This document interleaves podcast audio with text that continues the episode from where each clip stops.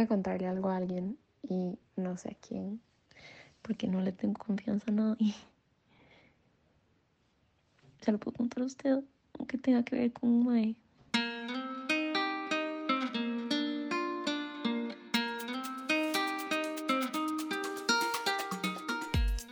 La que escucharon ahí en la intro es mi ex. Durante estos días estuvimos hablando sobre amar y poniéndome serio. Lo cual no es muy recurrente. Ajá. Y llegó la duda sobre si yo realmente había llegado a amar o si solamente fue un cariño enorme. Entonces, ¿qué era ese sentimiento para cada uno de nosotros? Yo literal tuve que recurrir a ver películas, videos, libros, quotes en Instagram para saber si realmente lo había sentido. Es que sí es un tema demasiado grande y para mí ese sentimiento es único en cada persona. Todos sentimos algo inexplicable, pero no necesariamente creo que lo sintamos igual. Creo que para ir calentando, podrías darnos un ejemplo. Bueno, vale, ma, voy con mi historia. Más es que si yo me pongo a pensar en lo que he vivido de este tema, realmente solo tengo un ejemplo en el que he llegado a amar a alguien fuera de una familia o de una amistad. No voy a contar toda esta historia de amor hoy, la quiero dejar para otro episodio, pero en resumidas cuentas, ella fue mi primera novia era alguien simplemente diferente a cualquier otra persona que se había cruzado en mi vida. La relación siempre fue ultra especial, pero creo que lo que me hizo realizar el amor que le tenía a ella venía mucho de la admiración que le tenía y de la confianza que habíamos desarrollado. Pero creo que en el momento en que me di cuenta de lo enamorado que estaba de ella, fue en el momento en que me di cuenta del cambio que ella le había dado a mi vida. Fue cuando entendí que el impacto de ella era mucho más grande de lo que yo me imaginaba, que claramente hubo un antes y un después de ella me encanta esto del impacto que llega a tener una persona en la vida de cada uno, por más corta que haya sido su trayectoria en nuestro camino. De hecho, creo que todas las personas nos impactan y aprendemos de cada una de ellas.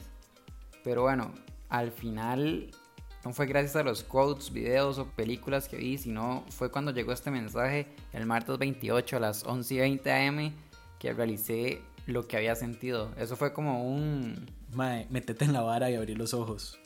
Ajá, exacto. Entonces, mae, me di cuenta cómo no voy a haber amado a alguien si después de todo este tiempo llega esa pregunta y aunque duele un poquito, ahí está el detalle. Es poner la felicidad de la otra persona primero que la de uno. Entonces, de al final, toda esa duda que tuve se resumió en esto. Más sí, es que esto de poner la felicidad de la otra persona antes que la de uno es un ejemplo súper grande del amor es prácticamente algo que uno no hace por cualquiera, porque significa que uno lo llena que esa persona sea feliz, aunque eso signifique que no sea como uno. Es hermoso, to be honest. Sí, súper lindo. De hecho, con esta duda llegaron otras preguntas sobre el primer amor.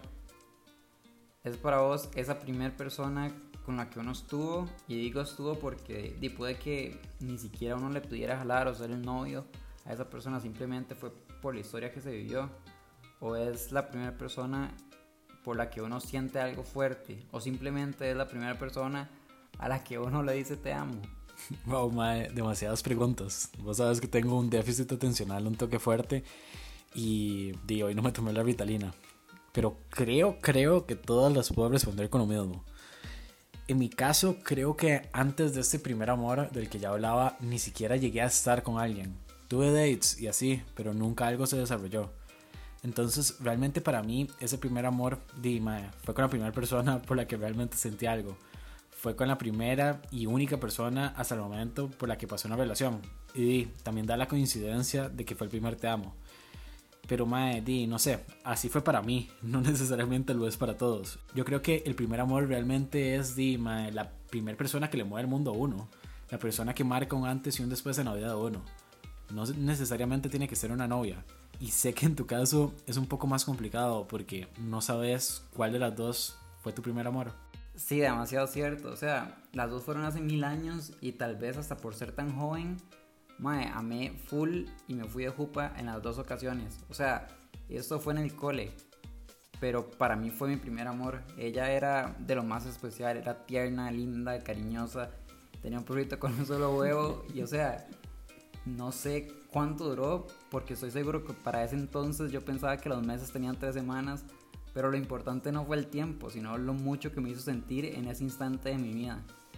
La conocí porque una amiga me dijo que la agregara en MSN, bueno, en Messenger, antes se usaba eso.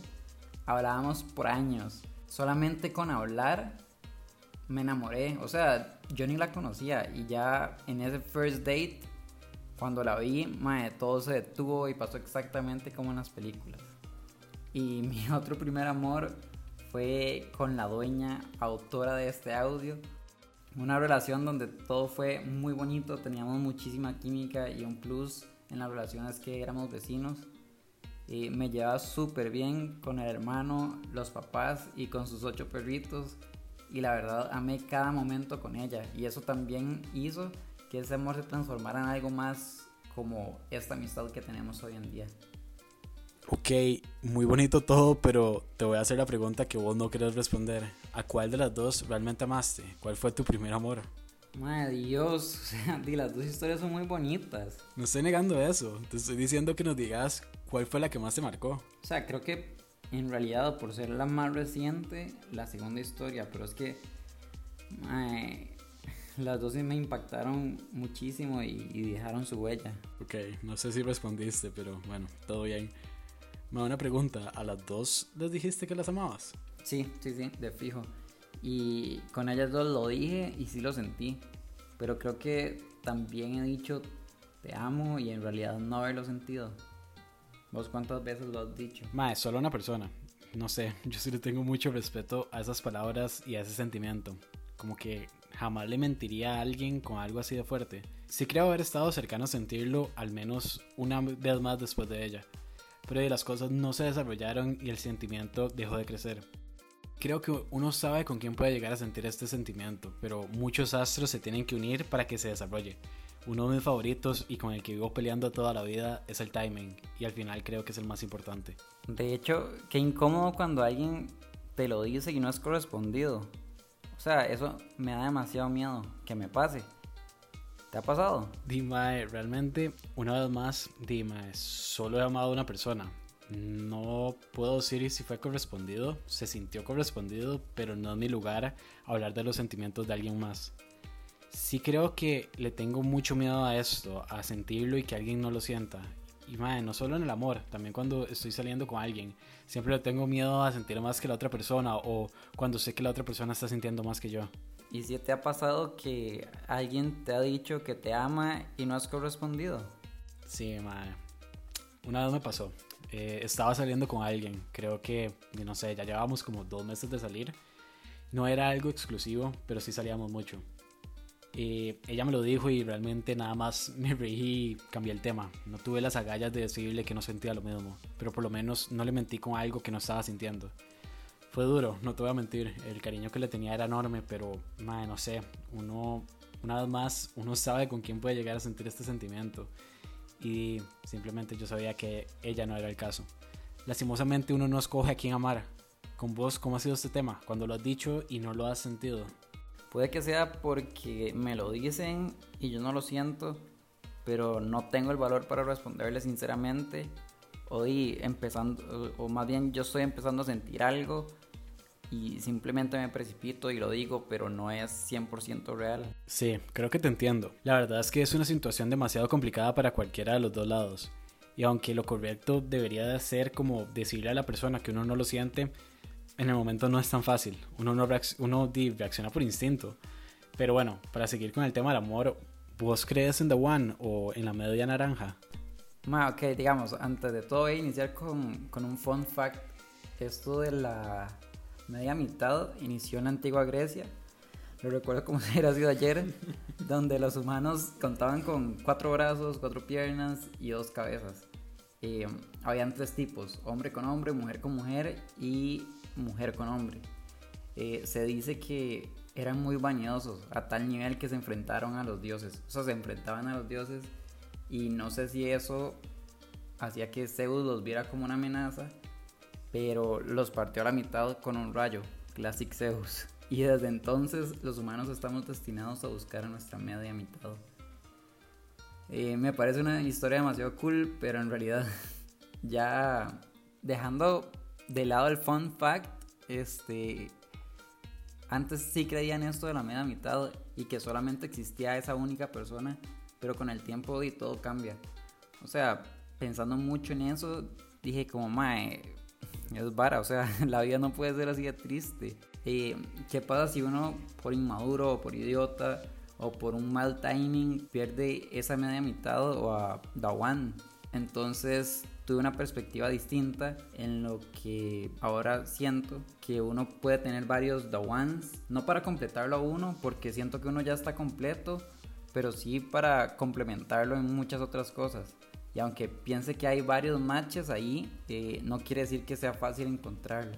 Madre, cuando dijiste fun fact, juré que ibas a tirar una historia súper falsa, tipo las de Barney How I Met Your Mother. Pero wow, esta es la historia más verídica que he escuchado en toda mi vida. Increíble las cosas que pasaban en Antigua Grecia. Eh, yo tampoco creo en The One o en la media naranja. Creo que uno en la vida puede llegar a tener más de un gran amor. Eh, y eso no tiene que significar que uno ama más a alguien que a otra persona. Simplemente, di, no sé, ama diferente. Y esto también va muy relacionado al momento en la vida que uno conoce a esa persona. Porque claro, no es lo mismo una relación en el cole ahora cuando en teoría somos adultos. Y esto siempre me ha encantado porque realmente deja abierto ese tema de que uno siempre puede encontrar a alguien que, le vuelva a mover el mundo. De hecho, mucho de esto lo aprendí en un libro que vos me prestaste cuando estaba en lo peor de un breakup hace un par de años. El libro se llama Uno siempre cambia el amor de su vida por otro amor o por otra vida. Y además de ser un libro perfecto para breakups, es también súper gracioso y habla mucho sobre todos estos temas. La verdad, solo paso a recomendarlo porque me encantó. Y, mae, yo lo que sí creo es en el destino. ¿Vos qué crees de este tema? Eh, ahí te doy mi, mi, punto después del tuyo. El destino es un tema en realidad que me encanta. Está esta vara que dice que el destino ya está predeterminado, pero yo siento que uno puede ir haciendo su propio destino. O sea, dependiendo de las decisiones que uno vaya tomando. Esa es mi visión en general, mientras que para el tema del amor, el destino te pone a vos esas personas en el camino pero depende de vos qué tipo de relación vas a querer tener con esa persona.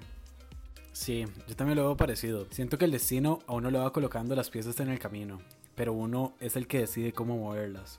Y sí, muchas veces creo que uno hace el wrong move, pero esos errores son los que permiten que en el futuro uno aprenda a mover las piezas de una mejor forma, a escoger una pieza más adecuada a la táctica de uno.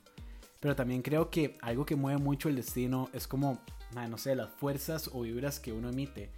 Y eso hace que uno traiga este tipo de vibras y que el destino muchas veces se mueva sobre la forma de pensar o sentir que uno tiene en un momento.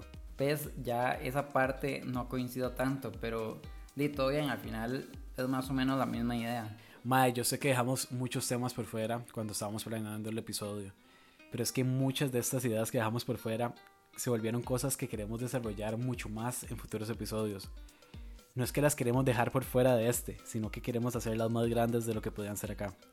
Pero bueno, para ir cerrando el episodio, quiero hablar de un disco que literalmente escuché entre ayer y hoy, el disco solista de Hayley Williams, la cantante de Paramore. El disco cuenta mucho sobre su divorcio, pero hay algo que me, simplemente me llamó la atención, y es que en una canción ella dice que lo a amar es el miedo. Mae, no sé, esto me atrapó. me hizo pensar demasiado en muchas de mis relaciones del pasado o inclusive en no relaciones.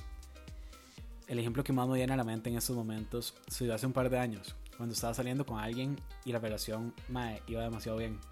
Todo, todo estaba fluyendo de manera natural y aunque en ese momento me costaba aceptarlo, me estaba yendo de jupa. Pero el famoso timing llegó.